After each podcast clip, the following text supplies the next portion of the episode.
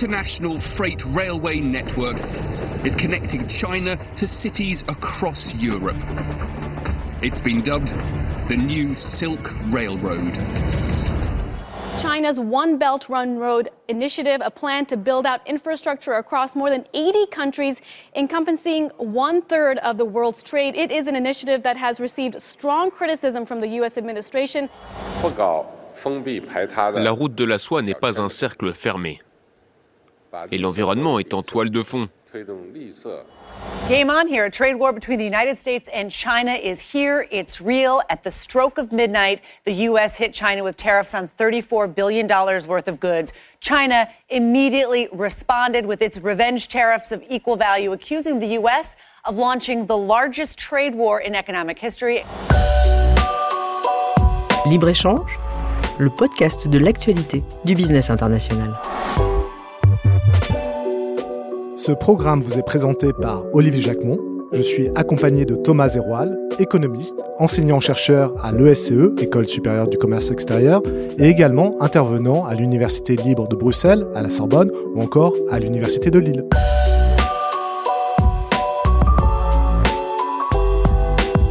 « 5 juin 1947, à Harvard, le général Marshall affirmait Il est logique que les États-Unis fassent tout pour aider à rétablir la santé économique du monde, sans laquelle il ne peut y avoir aucune stabilité politique et aucune paix assurée. Le 7 septembre 2013, pendant une tournée en Asie centrale au Kazakhstan, le président chinois présente son grand projet de nouvelle route de la soie. Il souhaite réanimer les routes mythiques qui reliaient la Chine, le reste de l'Asie et l'Est de l'Europe et déclare Les plus de 2000 ans d'histoire des échanges montrent que sur la base de la solidarité, la confiance réciproque, l'égalité, l'inclusion, l'apprentissage mutuel et la coopération gagnant-gagnant, des pays de différentes races, croyances et cultures sont tout à fait aptes à partager la paix et le développement. De Marshall à Xi Jinping, on retrouve une rhétorique étrangement similaire. Mais dans l'intervalle, la République populaire de Chine est devenue la première puissance commerciale mondiale. Ces nouvelles routes indiquent-elles qu'un nouvel ordre économique mondial, dominé par un leader incontestable, incontesté, assumé, est en train de naître C'est cette question qui nous anime dans cet épisode de Libre-Échange. Thomas, Commençons par ce nom si particulier, si exotique aussi, de route de la soie. Ça nous donne envie de voyager, nous qui avons été si contraints durant ces derniers mois. Le voyage est lointain. Nous pouvons commencer par revenir sur l'expression employée. Ce que l'on nomme route de la soie aujourd'hui doit s'appeler Nouvelle route de la soie, ou en anglais BRI pour Belt and Road Initiative. Initialement, euh, la route de la soie représente une multitude de routes commerciales entre l'Asie et l'Europe. Et comme pour tout business, cette histoire de la route de la soie n'est pas linéaire. On pourrait commencer à la retracer en remontant jusqu'à des royaumes puissants, sumériens, babyloniens, achéménides, qui ont participé au développement de ces échanges. Alexandre le Grand aussi a favorisé avec ses conquêtes le développement de certaines villes ou cités qui ont structuré ces routes. Nous sommes en 300 avant Jésus-Christ. Et pour ne pas être trop long, je fais un grand bond dans le temps. Hein. Nous sommes alors au 3 siècle après Jésus-Christ, après la chute des Han. Les échanges vont diminuer, puis repartir sous l'Empire mongol au 8e siècle, puis ralentir avec l'Empire Ming et l'Empire turc, puis un renouveau des échanges un vrai yo-yo, en somme. C'est donc de cette histoire mouvementée que nous vient l'expression route de la soie. La matière en soie, si j'ose dire, est à la fois douce et résistante. Elle apparaîtrait au moins 2000 ans avant Jésus-Christ, et seuls les Chinois connaissaient le secret de fabrication. Mais c'est au 19e siècle que le géographe allemand Ferdinand von Richthofen cherche un terme pour désigner ces routes commerciales, et comme la marchandise la plus chère dans ces multiples échanges était la soie, ce nom est resté. Donc si je vous suis bien, dans ce contexte historique, on devrait plutôt parler des routes de la soie et non pas de la route de la soie. Alors, il n'y avait pas, comme il n'y a toujours pas, qu'une seule route qui relie la Chine et l'Europe, bien entendu. On a six voies ou six corridors principaux. Je vais essayer de vous décrire cela du nord au sud. Il y a trois voies qui relient l'Asie et l'Europe. Donc la plus au nord passe par la Mongolie, ce n'est pas la plus utilisée. La deuxième voie passe par le Kazakhstan, la Russie, et se dirige vers la Pologne puis l'Allemagne. Une troisième voie commence comme la précédente, elle passe par le Kazakhstan, mais elle redescend vers l'Iran ou la Turquie, puis se rapproche de la Grèce. Vous avez ensuite trois voies qui sont asiatiques. La première, Chine-Pakistan. La deuxième, l'Indo-chinoise. Et la troisième, Bangladesh, Chine, Inde, Myanmar. De ces voies-là, moins proches de nous, on part en maritime vers l'océan Indien, puis vers l'Afrique en direction de l'Europe. Vous avez parlé de corridor, Thomas. Est-ce qu'on pourrait préciser le sens de ce terme? Un corridor désigne un espace où les territoires sont parfaitement connectés entre eux, notamment par euh, différents modes de transport. Ça peut être aussi un espace dans le monde qui est difficilement accessible, mais qui, euh, grâce à des accords politiques, rend possible une connexion avec le reste du monde. Dans ce cas, vous avez un territoire qu'on qualifie d'enclavé, mais qui, grâce au corridor, peut tout de même échanger avec le reste du monde. Et Dernière petite précision, on entend souvent l'expression corridor de fret ou freightway ou freeway en anglais. Dans ce cas, c'est une infrastructure de transport qui part d'un point A à un point B et qui est exploitée par plusieurs gestionnaires de transport, généralement plusieurs pays. Par exemple, l'Europe a mis en place un corridor européen ou appelé Eurocorridor. Donc ces corridors vont augmenter l'efficacité des échanges. C'est l'un des nombreux objectifs de ce projet, d'autant que ça ne concerne pas qu'un mode, mais plusieurs modes de transport. Si je fais un rapide panorama des parts modales, entre la Chine et l'Europe, on est à un peu plus de 1% pour le ferroviaire, un peu moins de 2% pour l'aérien, et le reste, donc 95%, pour le maritime. Ce que je viens de donner comme pourcentage sont des données avant Covid, et je précise que je parle en volume, c'est-à-dire ici en nombre de conteneurs. En valeur, par contre, c'est un peu différent. Nous sommes à 2% pour le ferroviaire, 28% pour l'aérien et 70% pour le maritime. Mais dans les deux cas, le train est minoritaire, alors que l'image qu'on a souvent en tête quand on parle de ces nouvelles routes de la soie est souvent justement une ligne de chemin de fer. cela paraît faible en pourcentage et cela cache quand même une tendance qui est nettement à la hausse. Hein. Alors pour ne pas être trop injuste avec ce mode de transport que j'adore, on peut quand même rappeler l'évolution suivante. Dans les années 2010, on est passé d'une dizaine de convois à plusieurs milliers ce qui nous fait tout de même un multiplicateur par 100 sur une décennie. Je préfère le rappeler car le rail est et sera sans doute toujours noyé par le mode maritime en termes de part modale. Et pourtant, c'est pas pour ça que des progrès n'ont pas lieu. Et face à la puissance du mode maritime, on l'a d'ailleurs déjà expliqué dans un épisode précédent, il est difficile de rivaliser. Oui, le rail est petit face au mode maritime, mais il se défend. Je vais vous donner quelques indicateurs et quelques tendances. Alors commençons par ce qui fâche, le prix. Le rail est deux fois plus cher que le mode maritime. Je vais simplifier un peu les chiffres. On est à 4000 dollars par rail et 2000 par la mer pour un conteneur de 40 pieds. Je passe sur les subventions publiques et d'autres frais financiers.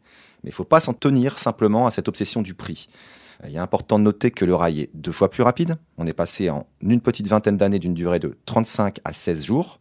Je vais aussi simplifier un peu pour les comparaisons entre les modes. Si on intègre le chargement et le déchargement, vous êtes grosso modo à 20 jours pour le fer et 40 pour la mer. Et cette accélération a lieu au même moment où les navires ont réduit leur propre vitesse pour limiter les émissions de gaz à effet de serre. Et on peut ajouter à cette vitesse une plus grande sécurité, une plus grande régularité. Pour répondre à votre remarque sur la puissance maritime, je crois que le rail prendra des parts de marché, mais à l'aérien, pas vraiment en mode maritime. Gageons que les acteurs économiques auront de plus en plus en tête cette option ferroviaire. C'est en fait une simple option supplémentaire et pas un concurrent.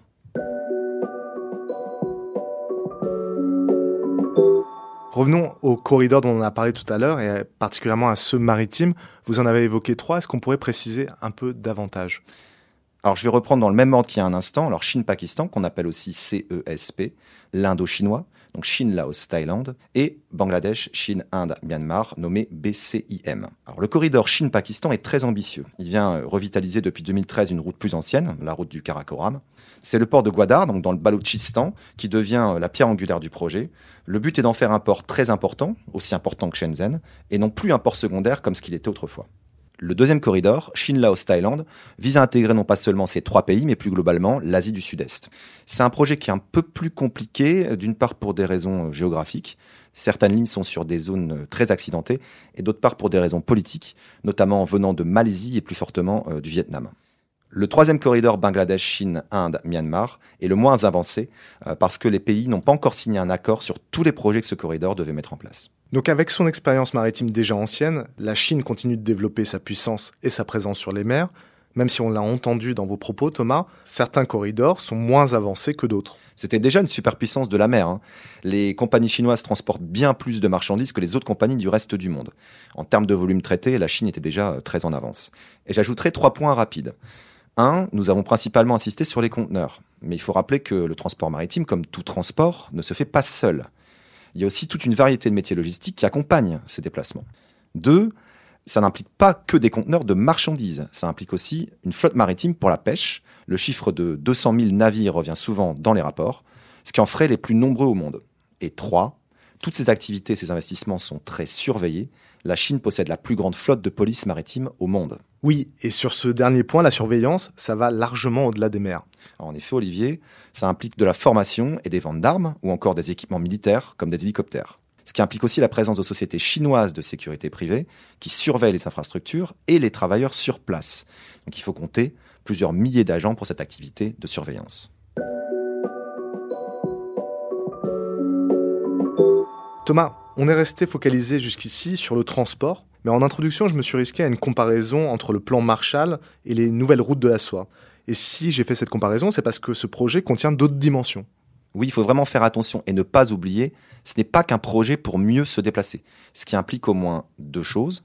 Un, on a à côté des projets d'infrastructure de transport tout un tas d'autres investissements matériels. À côté du corridor sino-pakistanais, le CESP dont nous avons parlé, on développe des câbles optiques, notamment en eau profonde, mais aussi euh, des centrales électriques ou encore des oléoducs. Si je reste un instant sur l'énergie, et on ne le cite peut-être pas assez, mais la production d'électricité est aussi en jeu. La Chine maîtrise par exemple une nouvelle technologie, un courant continu ultra haute tension, donc CCUHT, qui engendrerait moins de pertes d'énergie dans la distribution et qui serait moins cher. Vu le contexte actuel, avec les coûts croissants de l'énergie, euh, voilà qui devrait nous faire tendre l'oreille. Hein. C'est vrai. Imaginez qu'un barrage chinois produit 1 kWh à 3 centimes d'euros, qu'il pourrait nous l'acheminer en Europe pour un coût total de 6 à 7 centimes par ces fameuses lignes CCUHT. Et en France, nous sommes à 15 centimes en moyenne. Dans ce plan, il n'y a pas néanmoins que la dimension économique et mercantile à prendre en considération. tout ce que je viens d'énumérer euh, porte sur de l'investissement hard, mais ce projet n'est effectivement pas que matériel. Il est aussi peut-être même davantage immatériel. C'est mon deuxième point. C'est aussi un projet d'investissement pour promouvoir la culture chinoise, pour améliorer l'image de la Chine. On veut véhiculer, si j'ose dire, autre chose que des marchandises. Et la Chine passe par euh, tous les moyens, y compris dans l'éducation, notamment dans l'éducation supérieure, dans la santé ou dans les ressources humaines. Il y a une autre conquête du monde que la Chine entend jouer avec ce projet.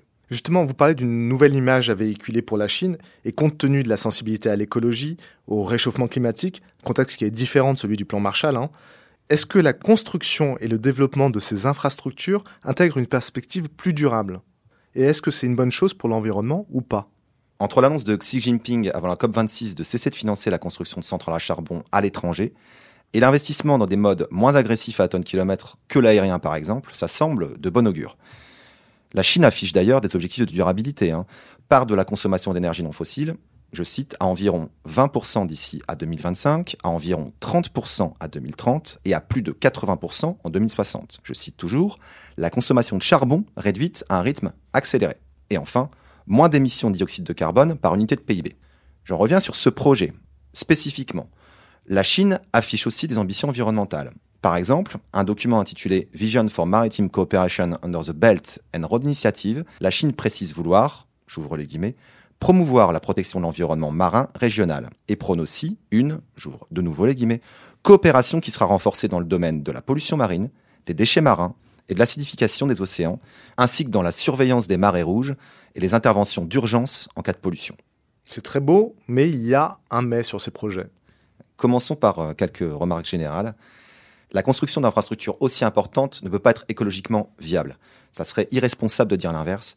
Il faut avoir en tête l'extraction des matériaux que cela représente, le déplacement de transport que cela représente pour enlever de la matière sur les chantiers et en ramener d'autres, le type d'énergie qu'on utilise pour mener ces travaux et enfin l'utilisation qui en est faite. Une fois en route, si j'ose dire, l'objectif affiché est de renforcer le développement économique du pays, pas de le propulser zone la plus green de la planète. Et je passe sur le fait que, euh, sur la plupart des projets, c'est la Chine qui s'occupe de mener l'étude pour évaluer l'impact environnemental. Le cas du Monténégro est à ce titre très intéressant car la Chine a oublié, dans ses calculs, une partie d'une réserve naturelle qui a été saccagée par l'autoroute. Mais ce n'est pas de l'antisinoïsme primaire, hein, euh, comme on pouvait parler d'anti-américanisme primaire. C'est un constat et il est aussi vrai pour nos propres projets d'infrastructure. Est-ce qu'on a des chiffres pour estimer l'impact? Si l'on suit une étude du WRI pour World Resources Institute qui s'appelle Moving the Green Belt and Road Initiative from Words to Actions, qui fait 44 pages, les résultats sont peu encourageants. Je précise que c'est une étude d'octobre 2018 et que la version dont je parle est ce que j'appelle un working paper. C'est donc pas une version définitive de plusieurs auteurs sur ce sujet. Tous les pays n'y sont pas étudiés, 56 pays sont abordés, sont concernés par des investissements dans ce projet. Les auteurs ont pu évaluer la chose suivante. De 2014 en 2017, six banques chinoises ont participé à des prêts syndiqués d'une valeur de 143 milliards de dollars pour 165 projets. Je vous arrête un instant, Thomas. Est-ce que vous pourriez préciser ce qu'est un prêt syndiqué Vous avez parfaitement raison, j'aurais dû euh, commencer par là. Un prêt syndiqué, c'est quand une banque, ou plusieurs banques d'ailleurs, mais restons sur une banque, va diriger d'autres banques pour accorder un prêt, donc un financement commun, à un seul emprunteur. Ça permet d'obtenir un financement plus grand et des échelles de remboursement plus longues. Donc pour des projets aussi colossaux, et vu la nature des projets dans l'énergie et le transport, c'est tout à fait adapté. Donc ces prêts euh, syndiqués sont fortement concentrés sur les projets énergétique. Ça représente 90% du volume total. On parle ici de 32 pays concernés par ces prêts. 72% concernent le pétrole, le gaz et la pétrochimie. Les auteurs estiment à 54% les financements qui concernent des énergies fossiles. Un tiers seulement va financer des énergies renouvelables. Le transport, lui, concerne 9% du volume total de prêts. Cela concerne principalement l'aérien, à 60%, et la route, à 27%. Et le transport public, lui, ne représente que 8%. Énergie fossile, transport aérien, on est très loin, Thomas, d'engager la transformation écologique souhaitée. D'autant que ces prêts syndiqués accordés par des banques commerciales ne sont pas les seules aides que peuvent recevoir un État pour développer un projet. Vous avez aussi des prêts qui viennent d'autres organismes d'aide au développement, en l'occurrence ici les banques nationales de développement, et les agences de crédit à exportation. ces banques aussi financent des projets d'infrastructure. Et malheureusement, elles aussi financent trop peu d'investissements durables. Là encore, le pétrole, gaz, pétrochimie représentent 42%, les centrales à charbon 17,9%, le nucléaire 14,5%, puis l'hydraulique à 10,6%. Le solaire, c'est 3,4% et l'éolien, c'est 2,9%. Et ce qui pose problème, c'est que quand vous financez une infrastructure polluante, vous vous engagez dans une production et une consommation qui ne seront pas durables pendant des années. Je me suis concentré sur cette étude, mais bien entendu, d'autres études existent. Je pense à une étude de la WWF en 2017 qui montre également que l'impact est varié. WWF cite par exemple l'impact sur la mortalité des espèces sauvages et à contrario sur le développement d'espèces invasives. Il y aurait aussi euh, moins de poissons à cause des barrages, moins d'eau pour l'agriculture, davantage de sécheresse et globalement plus de pollution sonore ou lumineuse. La multitude des projets chinois évoqués dans ce premier numéro est donc à la fois matérielle et immatérielle, et son impact sur l'environnement serait encore loin des attentes présentées par exemple à la COP21. Ce n'est malheureusement pas la seule source d'inquiétude, une lecture davantage géopolitique peut aussi nous apporter d'autres enseignements et faire émerger d'autres interrogations. C'est ce que nous verrons dans un prochain épisode de Libre-Échange consacré aux nouvelles routes de la soie.